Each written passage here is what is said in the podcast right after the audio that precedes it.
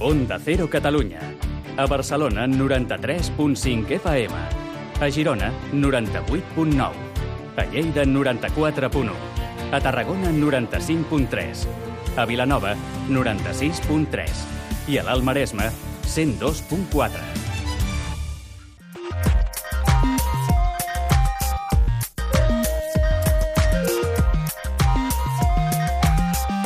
Made in Japan, amb Ramon Soler Padró. Benvinguts tots i totes al Made in Japan, Minna-san, Made in Japan ni Yokoso! Al programa d'avui començarem parlant sobre la visita del president Trump, el president dels Estats Units, al Japó. Quines han estat les raons d'aquesta visita i si reforçarà tot això l'aliança comercial entre els dos països. També a la tertúlia descobrirem el bonsai i l'ikebana, i és que als japonesos els encanta tot allò que tingui que veure amb la natura, en aquest cas, l'arranjament floral i la jardineria. Als sabors del Japó gaudirem de nous sabors de la mà de japonshop.com i per acabar coneixerem la Fundació Japón al nostre espai d'emprenedoria. Així doncs, comencem. Hajime Masho!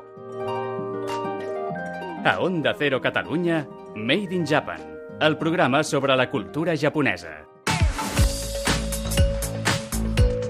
Si ets un entusiasta de la cultura japonesa, entra a ondacero.es barra Catalunya i descobreix Made in Japan amb Ramon Soler Padró.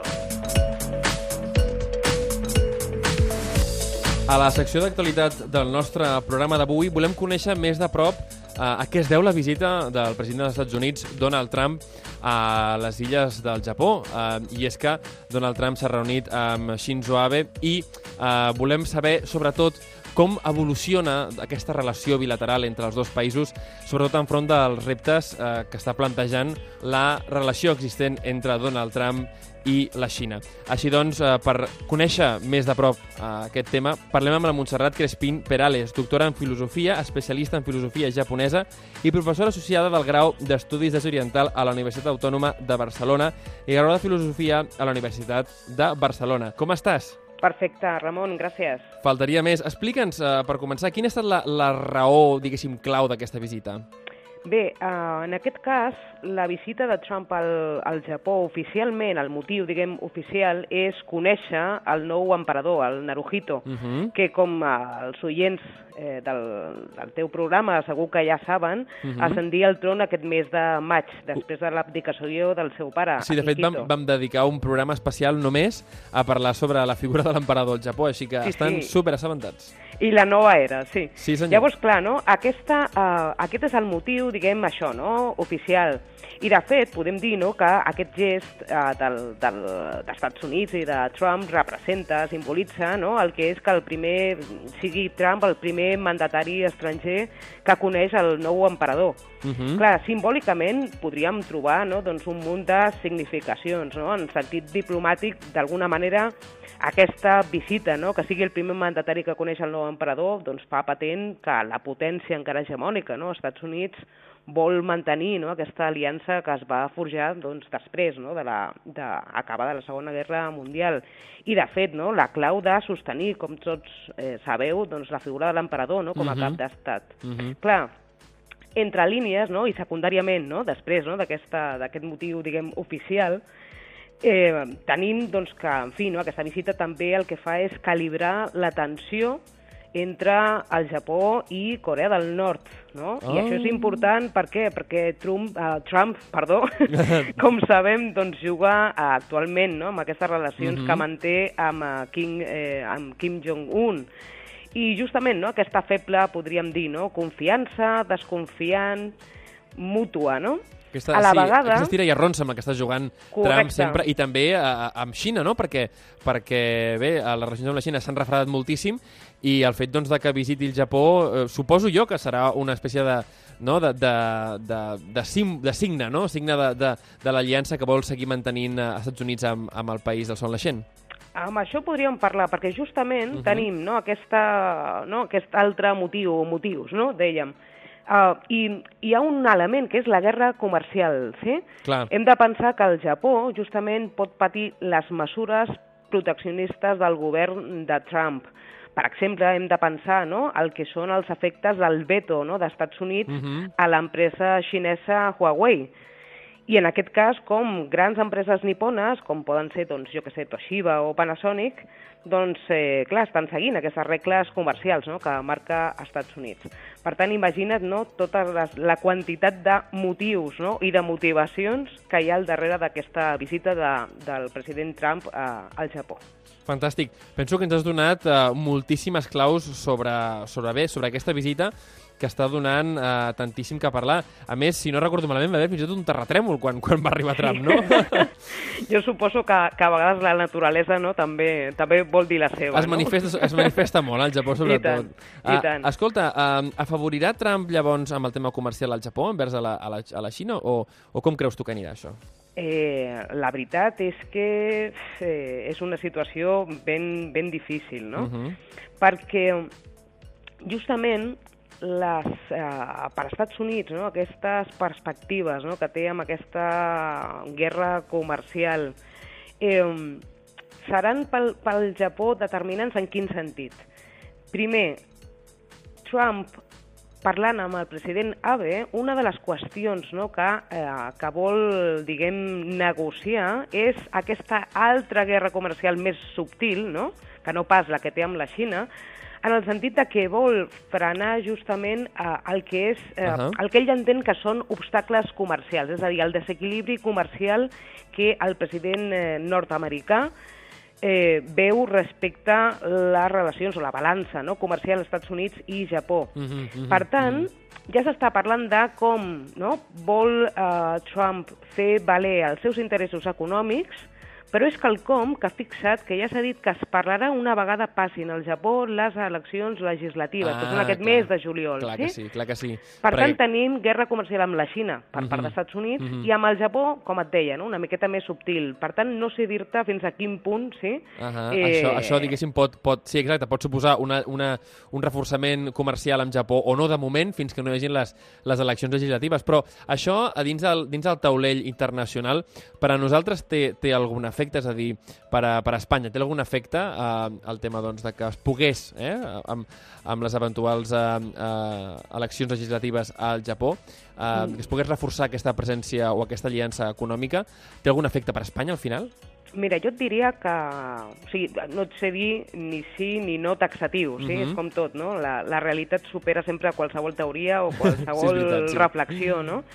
Però hem de pensar que ara mateix eh, l'escenari entre Estats Units i Japó eh, potser afecta Espanya, però més que Espanya el que és el context o el marc, que és el de la Unió Europea. Ara bé, les relacions d'Espanya amb el Japó ara mateix jo crec que són bones i són sòlides, no? Primer, perquè s'ha reforçat gràcies no, al, al Tractat de, de Lliure Comerç Unió Europea i el Japó doncs, aquestes possibilitats d'intercanvis comercials. Però, a més a més, hem de pensar que eh, després del que va ser eh, l'aniversari, no, el 150 aniversari de les relacions diplomàtiques entre els dos països, entre Espanya i el Japó, s'han aconseguit encara més doncs, acords bilaterals que tenen no? claríssimament un, un, un reflex uh -huh. eh, comercial. També un, un reflex en el que és... Uh, eh, facilitar l'intercanvi de persones, no? Penso, per exemple, el tema de migració i visats per mobilitats de joves. Clar, més que el Japó s'ha obert amb aquest tema, no? És a dir, uh, sí, sí, realment Uh, pot ser, pot ser, no, no, no, no, no volem aventurar perquè ja sabem que els canvis de govern a vegades no, destaroten qualsevol uh, llei anterior, però, Correcte. però clar, l'apertura, diguéssim, del Japó en aquest tema doncs, uh, ha portat a molta gent a parlar en aquest programa uh, de les oportunitats per anar a estudiar al Japó i, i de fet, uh, amb molts màsters doncs, que estan uh, apareixent a part del teu, no? Uh, mm. dins, diguéssim, de, del marc uh, del marc d'universitats a Espanya, doncs cada vegada més també la gent té ganes d'aprendre coses al Japó. És a dir, ja no només eh, doncs, formar-se aquí, sinó també dir, escolta, m'encantaria anar a passar un any del meu màster, no? o uns mesos del mhm. meu màster, allà al Japó, i això sembla que cada vegada és més possible. Bueno, això s'ha aconseguit, doncs això, no? amb aquest acord bilateral, no? que això sí que és Espanya-Japó, Japó, no? a més a més del que s'ha reforçat amb la relació amb el, la Unió Europea. Però també fixa't una cosa, no? el uh mhm. -huh. Japó també vol aprendre d'Espanya, no? Penso sobretot en el sector del turisme Uh -huh. El sector del turisme són els japonesos, en aquest cas els que poden aprendre molt no? de, del que és, de que és el, el sector turístic a Espanya, no? i hem uh -huh. de pensar també doncs, en fi, no? a les Olimpiades doncs, l'any pròxim no? i en tota l'arribada de turistes no? que, que tindrà eh, el Japó eh, llavors.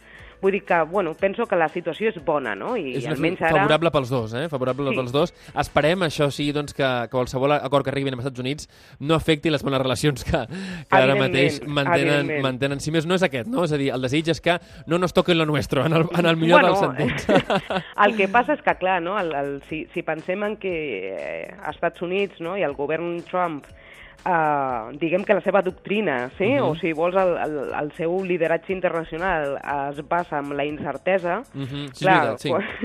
és complicat, sí. eh, fer prediccions. Correcte. Quan, uh, diguem, et mous no? sense poder veure què és el pròxim pas que farà, no? la, la potència encara hegemònica, no? encara que els xinesos diuen que, que és una, una potència... És bipolar, no? Un mundo bipolar, ja parlant, Ah, no, cas. Sí, uh -huh. bueno, diguem és això, no? Estàs esperant no? I, i a l'albir del, que, del que pugui fer eh, Trump. Sobretot això afecta els japonesos, no? perquè clar, no? La, la qüestió és que la seva agenda depèn moltíssim no? de l'aliança que tenen amb, amb Estats Units. I clar, aquesta incertesa doncs, no fomenta la confiança mútua i tampoc doncs, això, no? Eh, doncs, certa previsió no? futura. Mm? Fantàstic. Montserrat Crespín Perales, doctora en filosofia i especialista perdona, i especialista en filosofia japonesa i professora associada del grau d'Estudis Oriental a la Universitat Autònoma. Moltíssimes gràcies per donar-nos aquest insight tan tan bon a les relacions bilaterals entre el Japó i els Estats Units i també com podien afectar-nos ocasionalment a nosaltres. Al contrari, Ramon, gràcies a vosaltres i als oients per, per escoltar. Fins la propera, Montserrat. Moltes gràcies. Arigato gozaimashita. Abraçades. Visita ondacero.es barra Catalunya i descobreix com escoltar el proper capítol.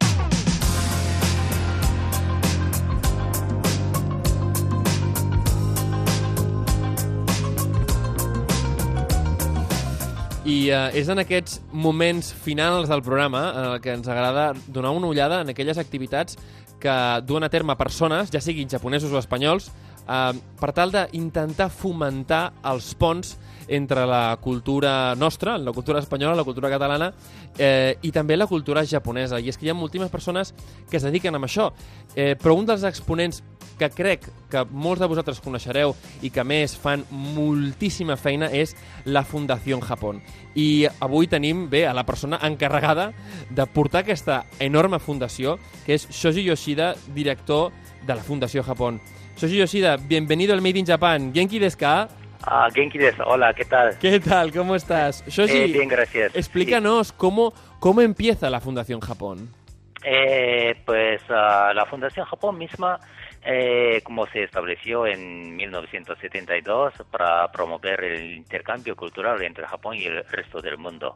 Y esta organización como gubernamental sin ánimo de lucro Ajá. y se estableció bajo el auspicio del Ministerio de Asuntos Exteriores eh, cuya misión es eh, promover el intercambio cultural internacional, como he dicho, uh -huh. y el entendimiento mutuo entre Japón y otros países del mundo. Fantástico. Y, y vosotros os ocupáis de la, de la parte española, claro. Sí. Y como nuestras actividades como están enfocadas a presentar diversas aspect diversos aspectos de la cultura japonesa uh -huh. y difundir el, nuestro idioma, idioma japonés también. Claro, es y esencial. como en, en, en resumen, se podría decir que es la versión japonesa del Instituto Cervantes, ¿no? Oh. Eh, nuestro, nuestro homólogo español es Instituto Cervantes, es vale. la versión japonesa. Fantástico, uh, del fantástico. Queda súper claro entonces que, que, digamos, sois los encargados de difundir la cultura japonesa, ¿verdad? Por todo el mundo.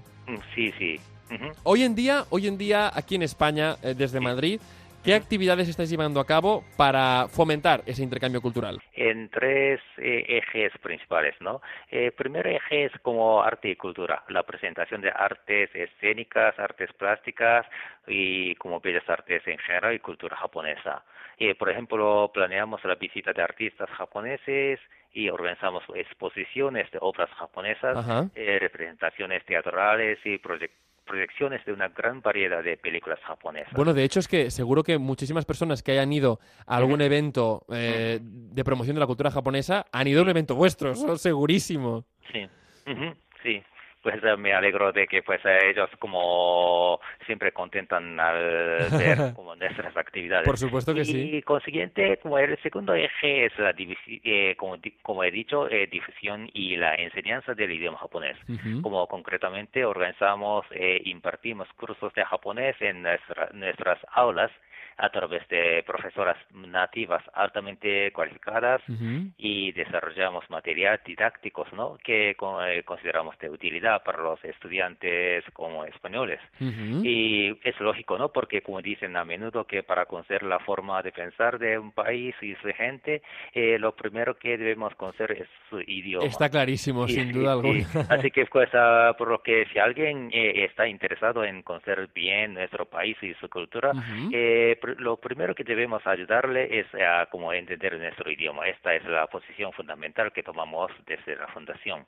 Tenéis toda la razón además, porque mira, incluso eh, los que los que estudiamos vuestro idioma eh, es importantísimo eh, seguirlo estudiando, porque claro, uno se encuentra que en una época que, va bastante a Japón, pues lo mantiene bien. De repente dejas de, ir a Japón porque hay mucho trabajo, ¿no? Cualquier tema de estos, y de repente, oye, te encuentras hablando y dices, oye, que no me acuerdo de hablar otra vez, ¿no? O que he perdido la, la soltura. Es importante no solo empezar y aprenderlo, sino luego mantenerlo. Oye, ya dentro de una, de una entrevista ya casi más personal, Yoshida-san, ¿tú cómo, cómo entraste en Fundación Japón? Es decir, ¿has trabajado toda tu vida en Fundación Japón o, hace poco que, has llegado? Eh, pues, uh, pues después de graduarme de la universidad, yo primero entré en una firma comercial y después de pasarnos a siete o ocho años, u ocho años, eh, yo eh, pues uh, decidí como incorporarme a la Fundación Japón. Ajá. Y ahora, y ahora estás de, de, director, imagínate, o sea... Como sí, como director, eh, como... Eh, eh, eh, no sé si soy digno de ser director, pero de todos modos, ahora como soy director de la Fundación Japón, como oficina de Madrid. A, a, propósito, nosotros disponemos de 25 oficinas de ultramar, además de la sede central en Tokio, y la Fundación Japón Madrid es una de esas sedes. Es la sede como más joven de todos los centros. ¿En serio? así que sí, ah. como abrió nuestra oficina en 2010, así que apenas eh, pasa como 10 años, ¿no? Pues lo hacéis fenomenalmente. Desde aquí os damos un premio, porque es que lo hacéis muy bien y además eh, llegan muchísimo vuestros eventos a todo el mundo, tanto a gente de Barcelona como a gente del resto del país. Muchísimas gracias, de verdad. Que les guste. Claro que sí, yo, os digo, yo os digo yo que sí. Muchísimas gracias, hasta la próxima. Gracias a ti, muchísimas gracias. Arigato gozaimashita. Arigato gozaimasu. Made in Japan, amb Ramon Soler Padró. Des que vaig tornar del Japó, em moro per tornar a tastar aquells noodle cup tan bons. Ostres, sí, però jo trobo molt a faltar el refresc de sabors nous, com el de plàtan o el de préssec. Ara que ho recordo, el Kentaro em va recomanar japonshop.com. Ell diu que troba tot el que tenen al Japó, que t'arriba a casa una comanda en 24 hores i que, a més, tenen un munt de sorpreses pels otaku. Entraré a Japon Shop, doncs. Encarregaré un superet boníssim per demà. Què et sembla? Fantàstic! Jo em demano un sudon de curri. Japon Shop. Made in Japan, amb Ramon Soler Padró. I per seguir descobrint els sabors del Japó, tenim la immensa sort de comptar amb el Raúl Carda de japonshop.com. Raúl, ¿qué tal estás? Muy bien, Ramón. Preparado, preparado porque siempre nos traes un montón de cosas súper ricas aquí el programa y además estas pitan súper bien y mira, y, has oído que nuestra cuña habla de que tenéis un montón de sorpresas para los otaku. Y, vamos a empezar directos, directos con el tema del otaku. Porque yo tengo aquí, yo tengo aquí una soda con, un Pikachu, monísimo de la muerte. Explícame, explícame, ¿qué es esta? Dice, además, sabor a sidra, que, cuidado, yo no bebo cerveza, yo bebo sidra, me encanta la sidra. O sea que me has hecho súper, súper feliz con esto. ¿Qué es? ¿Qué es este Ocean Bomb que lleva un Pikachu? A ver, eh, los japoneses eh, para traducen eh, el sabor ramune como cider, pero no sabe, no realmente no sidra, ah, sabe, a ramune, oh. sabe a ramune.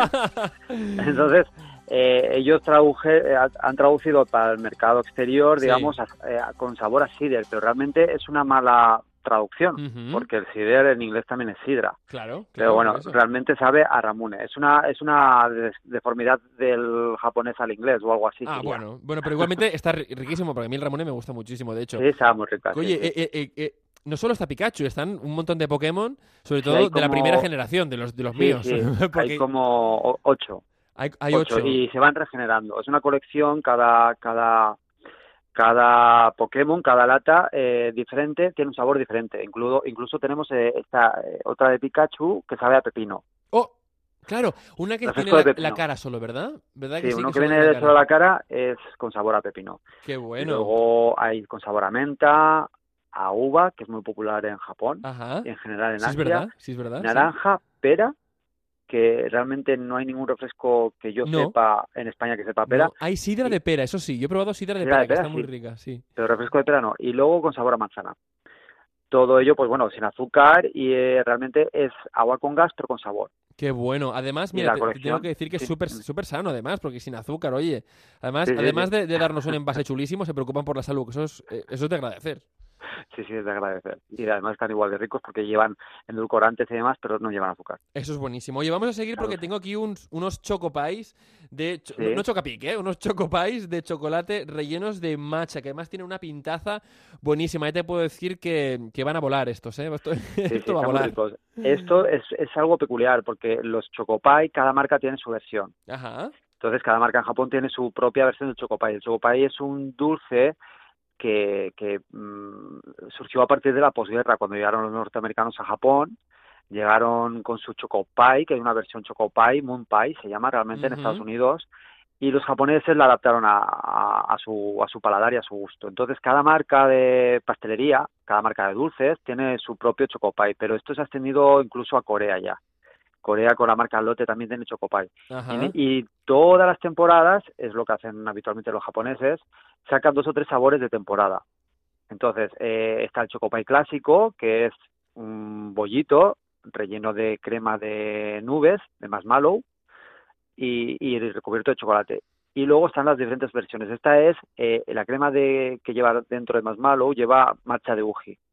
Luego recubierto de un chocolate premium y luego decorado con chocolate blanco con matcha también. Qué bueno. Es un, sí, es, es una repostería, Oye, que, digamos, que no premium. podemos comer aquí en el estudio, no, no, ya, ya basta. Pues que yo tengo sí lo haría, ¿eh? Sí lo haría. ya basta que tengo hambre. Oye, vamos a seguir porque tengo aquí la sopa dashi con mochi y Naruto Sakura. Sopa dashi, lo último que me esperaba de verdad, o Sí. sea, que, que llegase aquí porque el dashi es- está riquísimo. Sí, está muy rico. Esto está deshidratado, le, le agregas agua caliente y entonces surge lo que es eh, la sopa tradicional, una sopa tradicional de dashi, Ujú. que es bonito y lleva mochi. El mochi es el Uh. pastelito de arroz que no claro. siempre es dulce, también está el, el que simplemente sin, sin ningún tipo de relleno. Entonces esto eh, mm, en Japón habitualmente también se, eh, se, se mete lo que es en los ramen, en los udon o en las sopas. Entonces eh, es un mochi específico muy especial que acaba fundiéndose un poquito y te lo comes como fundidito, como si fuera un Oh, queso. Qué rico. Y luego lleva unas sí. y luego lleva unas florecitas de sakura, Sí. pero que son de, de Naruto. O sea, Vale, de, vale. de surimi, de surimi. Que es de cangrejo, ¿no? Eh, sí, sí, sí. Lo que aquí conocemos como palitos de cangrejo o surimi. Sí, sí, es, sí. Pero el- con el forma de... Naruto Maki, ¿no? De, de, que, que encontramos Sí. también en, en los udon, en los ramen muchas veces también, ¿no? Muchas veces que la gente dice, ¿esto qué es? Pues esto es cangrejo, hija mía.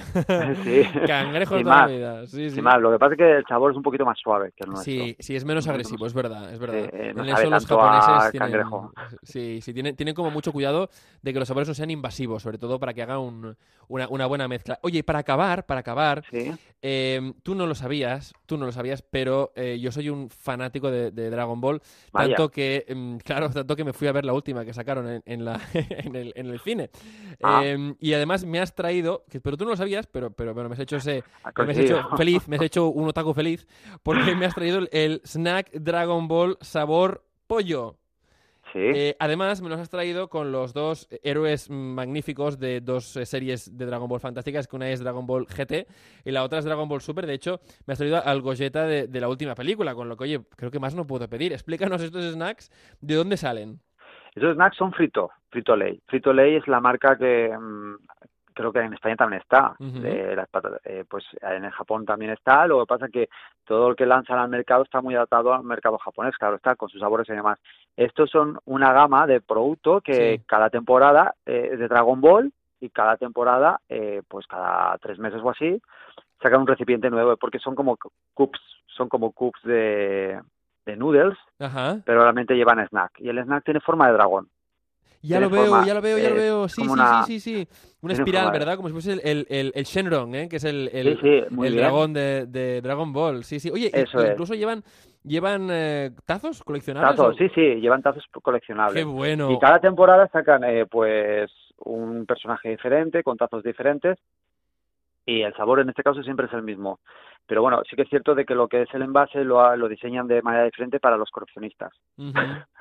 No, no, Y- realmente tiene muchísima gracia, ¿eh? O sea, yo, yo además de no me he planteado coleccionar, pero ahora ya sí. Es decir, lo bueno que hacen los japoneses es que las cosas hacen como con tanta gracia que te da pena luego tirar el envase. O sea, eso sucede. Abrirlo a veces, ¿verdad? Sí, oh, no, eso, eso da más pena aún. Pero, pero el hambre a veces es, es mala consejera. Pero sí que es verdad que a veces dices, ostras, esto con lo currado que está lo voy a tirar, qué pena, no, pues, pues no. Sobre todo, o sea, estos de Dragon Ball están súper chulos, pero te digo que el, el Ocean Bomb de Pikachu, eh, ese está muy bien diseñado, tío. O sea, tiene un diseño muy bueno. Y, la lata, la lata es de un acero grueso. Cuesta mucho de doblar. o sea, Súper es- aislante, ¿no? Sí, sí, no es como la típica que parece que, que es papel de aluminio que se, se dobla enseguida. Sí. No, estas son como, como resistentes. Son duras, son resistentes. Sí, sí, sí, perfectamente. son- Como para tener para coleccionar, perfecta. Pues, pues mira, eh, no te digo que no, no te digo que no. Voy, voy a, si tenéis el resto, voy a hacer la colección, ya te lo digo ahora. Muy bien, Voy a hacer bien. la colección. Además, eh, son los Pokémon de mi época, ¿sabes? Porque los nuevos ya no pillo nada, porque ya me he hecho mayor. Pero los que me tocaron a mí, los de la primera generación, pues Sí. oye, hace gracia, Sí. ¿no? Y al menos eh, rememoras un poco tu infancia. Raúl Carda desde japonshop.com. Muchísimas gracias por descubrirnos nuevos sabores más nuevos, cosas así más divertidas que a veces, oye, ya estamos un poco hartos del sushi, del ramen y tal, y queremos esas cosas de Japón que nos sorprenden cuando vamos allá. No solo lo típico, ¿verdad? Sí, Bueno, pues, sí. pues por eso te tenemos a ti, hombre, porque nos Ah, traes estas cosas tan maravillosas. Muchísimas gracias, Raúl Carda, y, y nos vemos la semana que viene. Gracias a vosotros. Muchísimas gracias. Adiós. Arigato. Made in Japan, el programa sobre cultura japonesa d'Onda Cero Catalunya.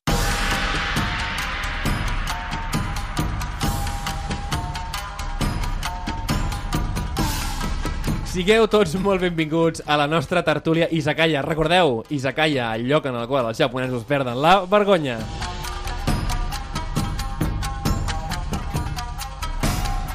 Segur que tots vosaltres heu sentit a parlar algun cop sobre el bonsai o l'ikebana. I és que el món de les arts tradicionals japoneses sembla no tenir límits fins al punt d'arribar a les disciplines com la jardineria i la floristeria.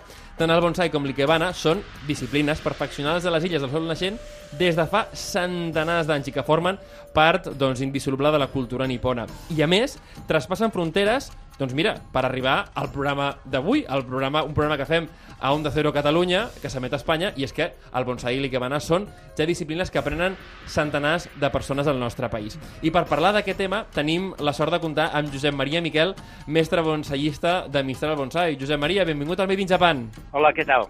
Muy bien, y también contamos con Atsusa Kito de Hana Mizuki Barcelona. Atsusa, bienvenida al Made in Japan, ¿cómo estás? Hola, ¿qué tal? Eh, antes de empezar, eh, queríamos preguntaros a los dos, antes de entrar en materia, eh, si pensáis que vuestras disciplinas tienen algo en común, es decir, ¿hay algo que una eh, el, el Ikebana y el bonsai? Atsusa, a ti primero te lo pregunto. Yo pienso que como algo de árboles, como movimiento de árboles es muy parecido. Ajá. Entonces, los japoneses vean todos este tipo de como árboles naturales Ajá. y podemos distinguir, ah, este como árboles es así Ajá. y cuando miramos bonsai, muy Mm. parecido. Claro. Entonces, cuando usamos ikebana también tenemos que tener algunas partes y algo, pare- algo común. Una reproducción también Sí. de lo que es la Sí. realidad, ¿no? Sí. José María, para hacer Ikebana, ¿qué, ¿qué tipo de formación se necesita? Porque supongo que tendremos que aprender primero, ¿no? Sí, pero prim- primero quizás hace 500 años había como empezado Ikebana, pero Mm. aquel día no había como floristería como ahora mismo, ¿no? Ajá. Entonces, eh, todos sus materiales fue cortado Ujú. desde jardín o de campo. Entonces, cosas más importantes, tenemos que usar flores o materiales naturales de ahora. De la temporada. Temporada, es más importante. Ah, o sea, eso, es- eso es imprescindible, Sí, digamos. sí. Eso- ¿Y, y dó- dónde se aprende a hacer Ikebana? Es decir, ¿hay, hay escuelas de Ikebana? ¿Te, te- te enseñan? ¿O tienes que aprender tú solo? Primero, normalmente como a alguien le gustan flores, Ajá. entonces cortan y quizás ponen, pero si no aprendemos, mm, un poco difícil, porque gente conocen qué es, como, cómo es Ikebana, Mm. pero exactamente cuando hacemos, mm, distinto. Claro, claro, claro. Hay técnicas, supongo. Técnicas, sí. hay, hay además algún truco para, para combinar, ¿verdad? Sí, Diferentes sí. plantas. Eh, y del mismo modo, claro, el bonsai, ¿cómo, ¿cómo aprende uno a cuidar un bonsai? Bueno, el- es un aprendizaje un poco un poco largo. Ajá. Muchas veces la gente llega al bonsai sin, sin haberlo imaginado nunca, ¿no? Pero, pero bueno, realmente es verdad, tienes razón, hay escuelas en Barcelona, por ejemplo, hay varias escuelas. También, eh, yo- Bueno, en Tarragona la vuestra, ¿verdad? sí, sí, claro, claro, yo trabajo en Mr. Bonsai desde un montón de años, hace casi 30 años, o sea que, bueno, es bastante fácil realmente encontrar una escuela de bonsai, o sea, por internet. Ah, bueno, eso, eso es buenísimo. bonsai, inmediatamente encontrarás un montón de ofertas, ¿no?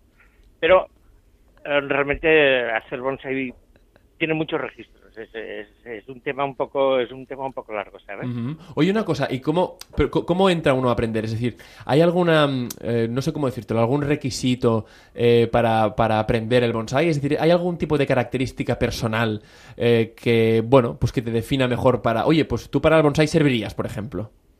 No, no, no, realmente casi es sorprendente porque casi yo he conocido gente que, que dirías que es imposible que, que les guste el bonsai y en cambio les gusta. O sea, hay gente completamente diferente, o sea, no, no, no, no se podría dar un patrón, ¿no?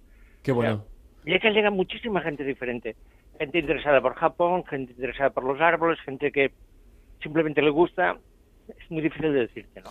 Qué bueno, no, eso está muy bien porque, porque abre, digamos, la posibilidad a, a distintos tipos de persona, ¿no? Muchas veces, Sí. eh, en según qué cosas que parecen como súper específicas, Sí. es para, no, solo si eres una persona muy calmada, ¿no? O a lo mejor te va bien si eres un tipo muy nervioso como, como yo, o como sí. muchos de nosotros, que te va bien para, para de alguna manera centrarte en una meditación activa en, en algo. Supongo que el Ikebana sucede parecido, ¿verdad? Sí, cambiaría, cambiaría un poquito, ¿eh? Ajá. Pero desde el principio, por ejemplo, alguien ha aprendido bonsai, Mm. más fácil para aprender ikebana, porque Ah. ya conocen de algo original y muy parecido. Claro. Y como alguien, por ejemplo, si muy, muy nervioso, muy, muy, muy ner- nerviosa, poco a poco cambiaría. Mm. Pero hay que escuchar qué está como explicando maestro. Ah. Si no, primero tenemos que cortar qué, largo- qué- qué longitud. Y si corta muy corto, ya Mm. no podemos añadir. Ah. Entonces no hay pegamento. Entonces es peligroso. Entonces, Claro. Entonces este es importante también. Claro, además, eh, casi una enseñanza para la vida, ¿no? Hay que saber por dónde cortar. Sí, sí, es verdad. es súper importante. Sí, sí. José María, yo, yo tengo la curiosidad, eh, y supongo que muchísimos de nuestros oyentes, por saber de dónde sale el bonsai.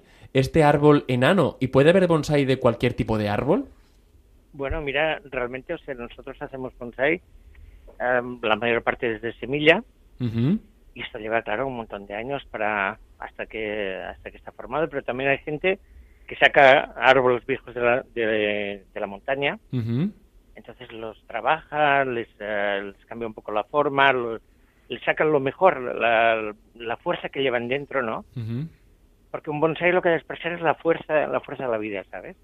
Oye, ¿y cómo es que son tan pequeños? Explícanos esto. Es decir, ¿es un tipo de árbol o es la forma de tratar el árbol? ¿Cómo, cómo es? No, no, no, no. cual- cualquier árbol puede, puede trabajarse en, en pequeño. Ajá. Porque en la, en la naturaleza, si te das una vuelta, verás que hay bosques que son árboles grandes, pero después al lado verás que hay rocas y los árboles quedan, quedan pequeños, quedan reducidos. Mm. Y es una cosa que no hacemos nada que, que no, no pase en la naturaleza, ¿no? La otra cosa es que intentamos que los árboles vivan lo mejor posible y les damos un montón de cuidados para, para que, para, para que, para que, para que puedan vivir muchos años, que estén muy bien y casi están casi mejor que los árboles que están en la, en la naturaleza. Pero realmente puedes hacer bonsai con cualquier tipo de árbol, prácticamente con todos, ¿eh? O sea, no hay, no hay, no hay límite. Es la forma, digamos, de, de- de tratar eh, el árbol, digamos, para que no llegue a ser un, árbol de, de bosque, ¿no? Para, para así Sí, entendernos. sí, sí, Es simplemente cultivarlo en una cantidad de tierra Reducida, ¿no?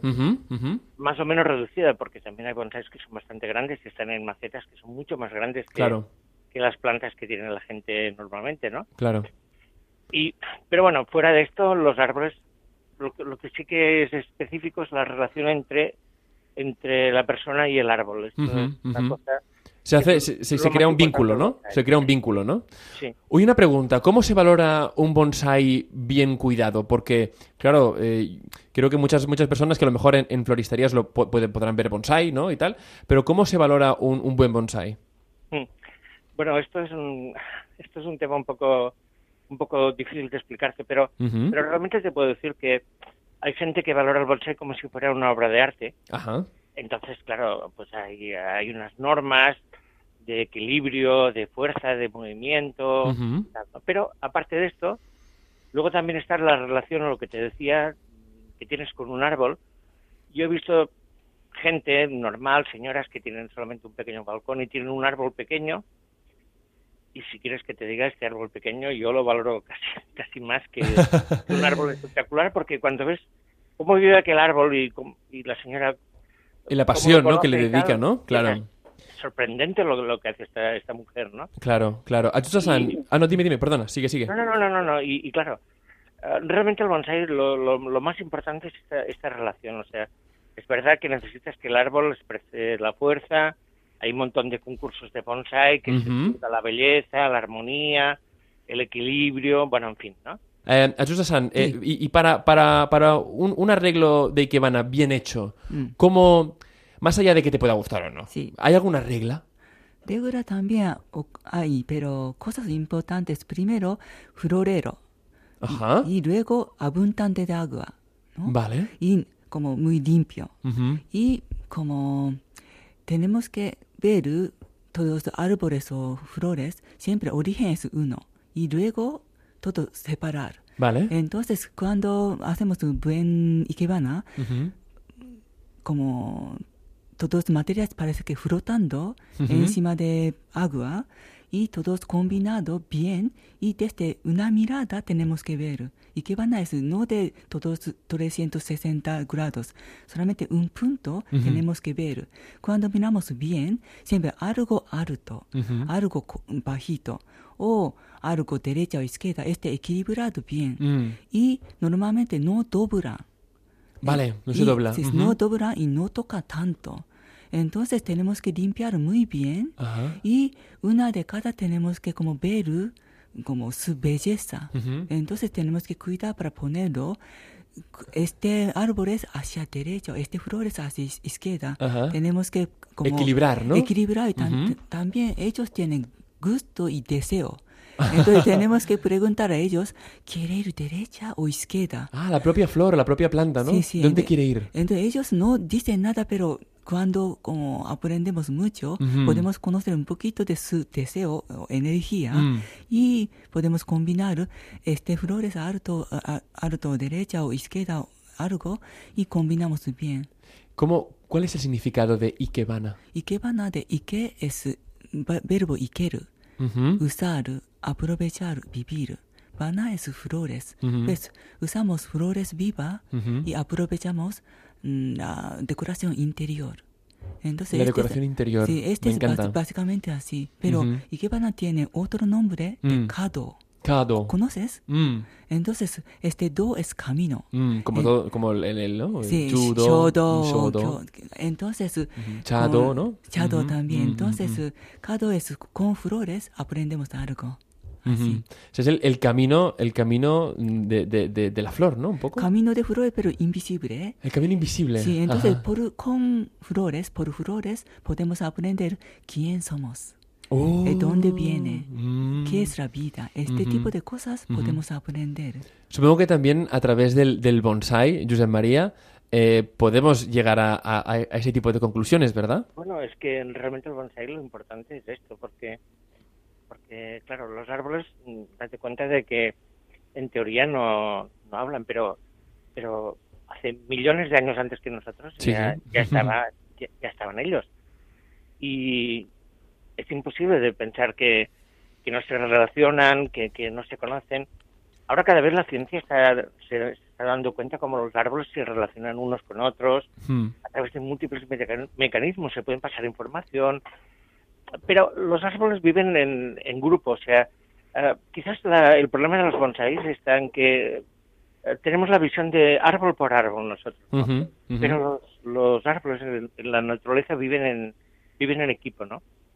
Pero realmente, claro, eh, los árboles acaban hablando y cuando los tienes, cuando tienes árboles desde hace mucho tiempo, realmente el, el árbol te habla y también te muestra un camino. Es, eh, esto es realmente lo más importante del bonsai. Por eso te decía que a veces hay, hay, hay árboles que desde un punto de vista de, de una exposición son, son muy poquita cosa, pero que realmente cuando ves la, la relación que tiene el árbol con, con la persona que los cuida, piensas, caramba.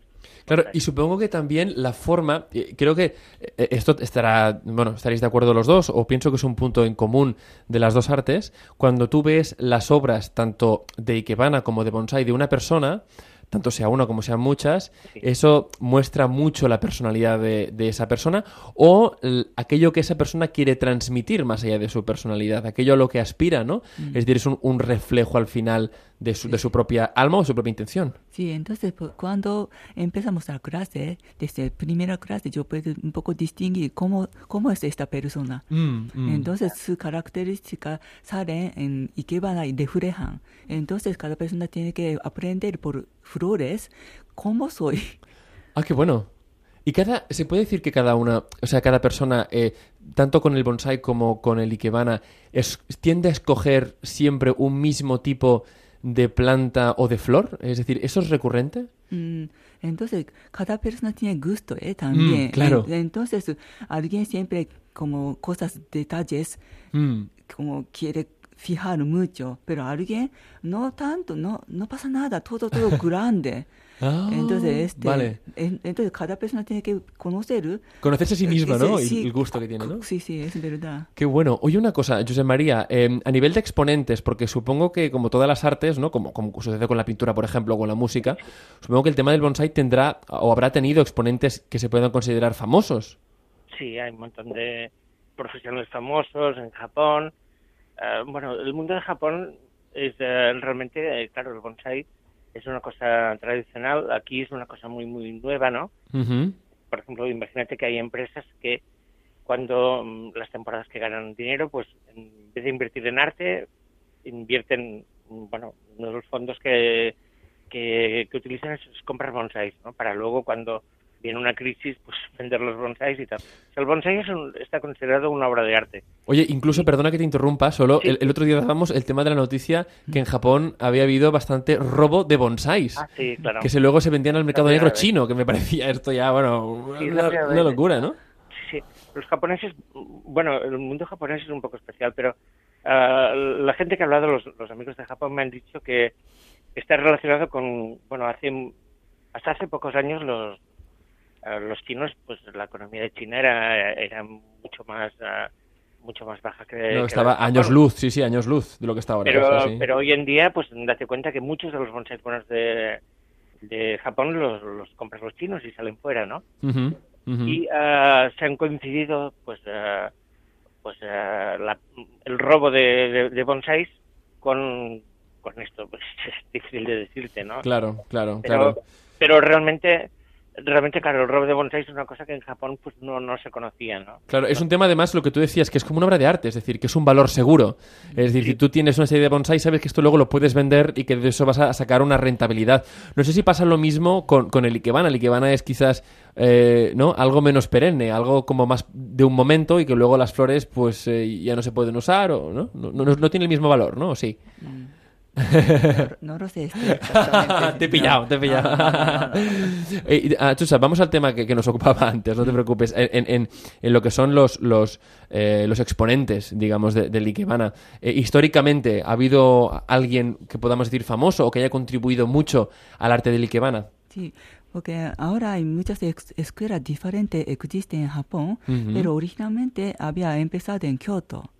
Y, Ah, sí. ¿En la corte, quizás, sí, o qué? sí, sí. Entonces, Ajá. como algún como sacerdote tiene que preparar, te- tenía que preparar flores para cerem- ceremonia de budismo Mm. y poco a poco, ah, este señor pu- pudo hacer mejor que otra, ¿eh? Y gente quiere co- co- copiar Mm, y quiere mm. aprender. Ujú. Entonces, eh, escuela Ikeno- Ikenobo es Ujú. más eh, antiguo y famoso. Po? Ikenobo. Ah, qué interesante. Es decir, que el tema de, del Ikebana nació sobre todo del budismo. Sí, algo de como celebración. Claro. Porque antiguamente como el shintoísmo no tenía este tipo de cosas, Ajá. pero budismo desde China ha Claro. venido, pero necesita algunas ornamentos para celebración. Vale. Y esto en el sintoísmo no, no existía de esta manera, Sí, supongo, ¿no? Shintoísmo solamente que como antiguamente solamente japoneses quería decir adiós para con pa- como Para pedir, ¿no? árboles con Ujú. hojas siempre verdes Mm. alto y Dios estamos aquí ¿eh? solamente este Ah, ah, ah. Entonces, distinto. Vale, vale. Oye, va- vamos a, a lo que. Un, un tema que estamos tratando antes, pero que no lo hemos acabado de desarrollar.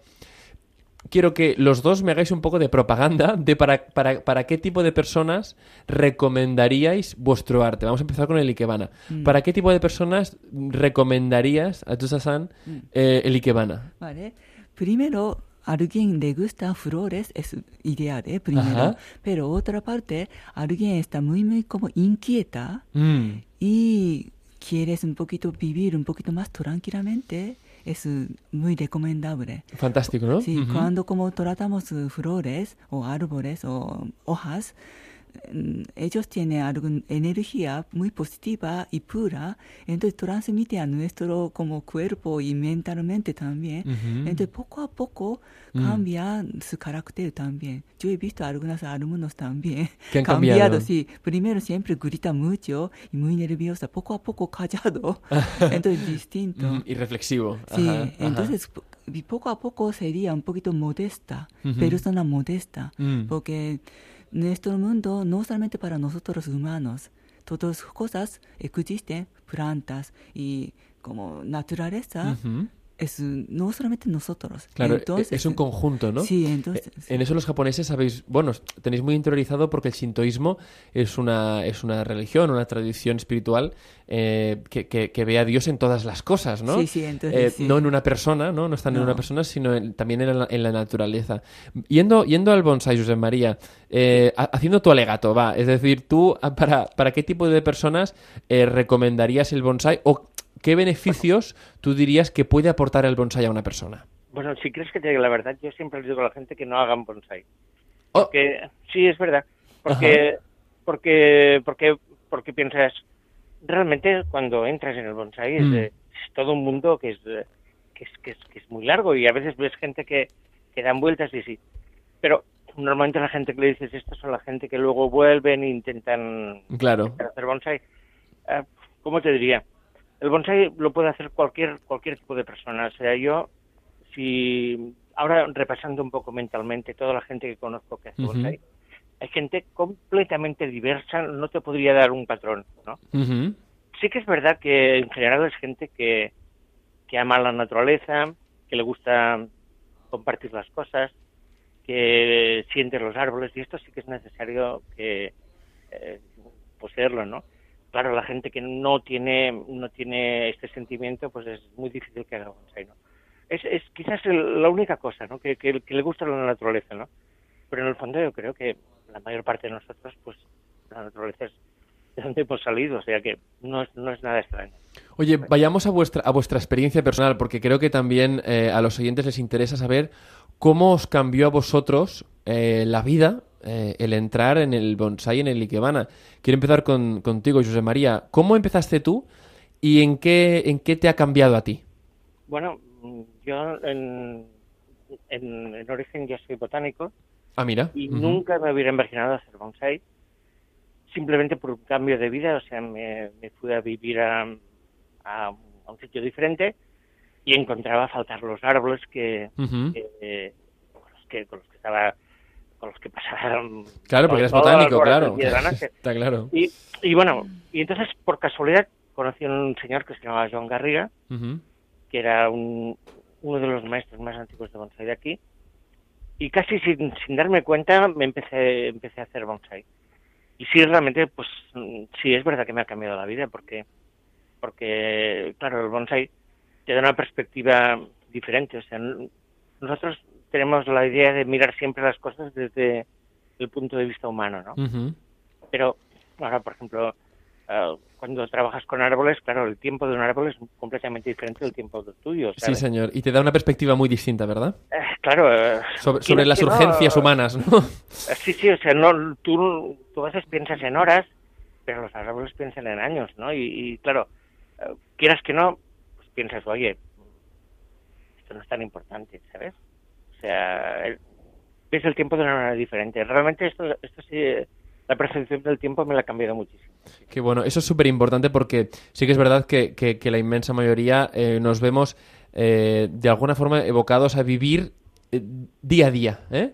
Día a día, casi hora a hora, ahora luego qué haré, bueno, hoy duermo, mañana tengo que tener el día planificado, pero, pero sí que, y, y recuerdo esa frase de, de John Lennon, que era, eh, life is what happens to you when you're busy making other plans, la vida es lo que te sucede mientras estás ocupado haciendo otras cosas, ¿no? Claro. Entonces, eh, es, es bueno, digamos, que, que- que el bonsai te recuerde que, oye, que el tiempo es algo bastante más relativo y que hay que tomarlo con una perspectiva, no, ce- no tiene por qué ser una perspectiva de árbol de años, pero sí que nos permite mirar con unos prismáticos a una vida eh, y, y enfocarla Mm, mejor, ¿no? te, quieras que no, mm, da, da un cambio. O sea, no conozco a nadie que haga bonsai que no, que no tenga este sentimiento, ¿no? Que las cosas tienen pueden tener otro ritmo, pueden tener otro eh, otra fuerza, ¿sabes? Es, es, es- es realmente es- quizás es más, más fácil de, de, de hacer bonsai que, que, que de explicarlo, ¿no? vale. pero pero realmente realmente sí el, el bonsai quieras que no te cambia esta percepción y luego a veces en la vida cuando tienes no sé, sabes que siempre hay momentos que tienes eh, dificultades o problemas o tal no cuando ves los árboles tan tan tan viejos y tal piensas bueno esto no es tan grave no Eh, realmente quieras que no los, los árboles eh, y aparte y aparte los árboles te hablan sabes y esto es una cosa que casi no se puede explicar porque la gente pensaría que estás un poco mal de la cabeza. No, no, pero que en cualquier, en cualquier tipo de, de- arte, de, arte casi te diría a la forma oriental, y en eso los ja- japoneses tienen, tienen pues eh, casi el, el- no sé si decir el, el patrón ya, pero que muchas de sus artes tradicionales, ya sea artes marciales, ya sea el arte del té, ya sea el arte de la escritura, tienen aquella cosa de que te hacen más sensible a, a cosas que de otra manera, viviendo más al día, como yo explicaba antes, eres menos susceptible y te das menos cuenta de, por ejemplo, de tu cuerpo, de cuando tu cuerpo te habla, te dice cuidado, porque de aquí a unos años si sigue así te vas, vas a estar infartado. Cosas que son mucho más simples a veces de lo que nos pensamos, pero que como no escuchamos, ¿no? El problema muchas veces es no escuchar. Y de aquí me repito a, la- a una de las últimas películas de Martin Scorsese que se llama Silencio, ¿no? De aquel, de aquel ah, bueno, una adaptación de una novela japonesa de, de uno de los últimos misioneros a Japón, que él está desesperado porque era la época de la prohibición del cristianismo en Japón y el tío pues lo perseguían y tal, y decía, Dios, ¿por qué no me hablas, no? Y al final de la película era, no, es que tú no escuchas. Y el, el- el gran aprendizaje que tenía aquel sacerdote cristiano portugués era aprender a escuchar, ¿no? Ya sea Dios, bueno, lo que cada uno quiera, ¿no? Pero aprender a escuchar. Eh, yo, Chusasan, querría saber si el Ikebana también te ayuda a escuchar. Sí, también. Y también como flores, pro- flores ya tienen bastante como belleza. Ajá. Una de cada tiene. Entonces algunas flores pequeñitas me gusta, aunque parece que como nada, Ajá. no- parece que no hay valor, pero ellos viven. Aunque Claro. hace viento, hace frío, hace calor, no dicen nada y Resisten. quiere como vivir máximo pueda. Mm, mm. Entonces este también tenemos que aprender por flores, Ujú. porque como añadimos belleza, ellos no necesitan, solamente ya tiene belleza. La vitalidad de las Sí, flores, vitalidad. Y también cuando cuidamos más, ellos pueden vivir más. ¿No? Ajá. Entonces, cuando le- gusta agua, ¿no? no, Ujú. no puede comer bocadillo ni nada. Entonces, tenemos que dar más agua fresca. Ujú, ujú. Y cuando cuidamos, y si decimos guapa. Ellos pueden vivir más largo tiempo, es verdad. Entonces, nosotros también, cuando decimos a alguien a Ujú. palabra buena, mutuamente podemos tener algo, una, como humor buena. Claro. Y Y, y vivir podemos- con mayor calidad de vida, sí, ¿no? sí, entonces este también yo pienso que es importante. ¿Y cuál fue tu entrada en el Ikebana? ¿Cómo empezaste tú? Mi madre también fue maestra. Entonces, desde, Ah. desde cuando era niña ya había cada, en, en la casa siempre había Sí. flores. Ajá. Ent- Entonces tu madre te, te trasladó esa pasión Sí. por el, por el Ikebana. Sí, porque ella le gusta y también yo también. Mm. Entonces, cuando usamos flores naturales, ya sentimos algo, no, no solamente en hogar, todo Ujú. parece que como es nuestro lugar. Qué bueno, me encanta. Es decir, hacer de cada sitio tu hogar, ¿no? Sí, sí. Ah, justo para acabar, uh, Tsusa-san, recuérdanos, Hana Mizuki, Barcelona. ¿Dónde está? En calle Córcega, Ajá. con Bairén. Calle Córcega. Ah, mira, yo vivía al lado. Hace, hace, hace no tanto yo vivía al lado. Sí. Em, y, y se puede ir a, a clases. ¿Cu- ¿Cada cuánto dais vuestras clases? Sí, entonces podría como investigar por internet Ajá. Fantástico. www Sí. ana- punto, a- hanamizuki-mediobfn.com Vale. O que recordamos, www.hanamizuki-bcn.com y allí encuentran toda la información, Sí, sí? sí. De la mateixa manera, Josep Maria Miquel, eh, mestre bonsaïsta de Mistral Bonsai a Tarragona. Com, Sí. eh, com, com anem a les vostres classes? Explica'ns una mica. Bueno, Mistral Bonsai està a Camarles, està just abans de, del Delta, A Camarles, perfecte. Uh -huh. i llavors és molt fàcil estar a la mateixa nacional, és, és impossible no veure'l perquè és molt gran. Ahà, Llavors fantàstic. També teniu, pot- també podeu mirar la pàgina web, que és www.mistralbonsai.com Uh -huh. Ahà. 3 W mis... Tornem-hi, eh? 3 www.mistralbonsai.com Exacte. Fantàstic, fantàstic. Dime, dime. Antes yo fui a Mistral para hacer la demostración de Ikebana. Ah, ¿sí? Sí, sé. sí, ya conozco. Ah, ya os conocéis. Oye, y no me lo decís esto, es muy feo, ¿eh? No, bueno, os quiero dar las gracias a los dos, Josep María y Miquel de Mistral Bonsai y a Sakito de Hanamizuki Barcelona. Eh, manera, de tota manera jo et volia dir una petita cosa. endavant, endavant. Una de les coses bones del bonsai és, per exemple, que m'ha fet viatjar al Japó Ah, conèixer, i conèixer aquesta gent que no m'hauria imaginat mai, no? O sigui, a part de, a part de la relació amb els arbres...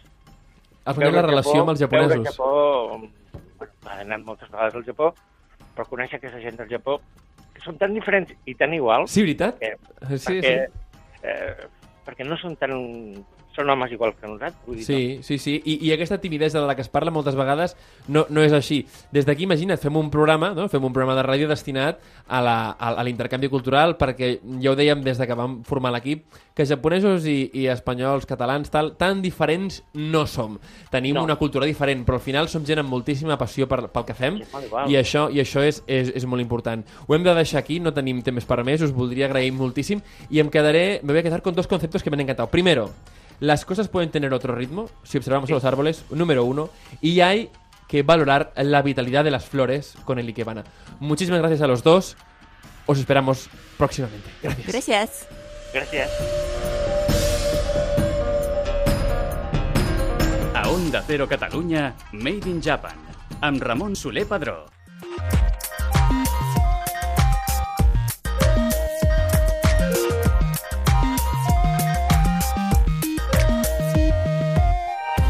I fins aquí el Made in Japan d'aquesta setmana. Malauradament no tenim temps per més. Esperem que hagueu gaudit d'aquest programa i que hagueu après alguna coseta més de cultura japonesa. Jo em quedaria amb dos conceptes meravellosos que hem après avui de l'Ikebana i del bonsai. Del bonsai hem après a valorar millor la perspectiva del temps, que pels arbres és bé centenària. I de l'Ikebana hem après a valorar la vida, la vida curta, com l'ou d'una flor, que dura potser uns dies, doncs, com la nostra vida, que és un sospir, doncs així l'hem de valorar també nosaltres. Ens despedim des d'aquí, des de la Casa de la Cultura Japonesa a Onda Cero, des del Made in Japan. Matane! Si ets un entusiasta de la cultura japonesa, entra a ondacero.es barra Catalunya i descobreix Made in Japan amb Ramon Soler Padró.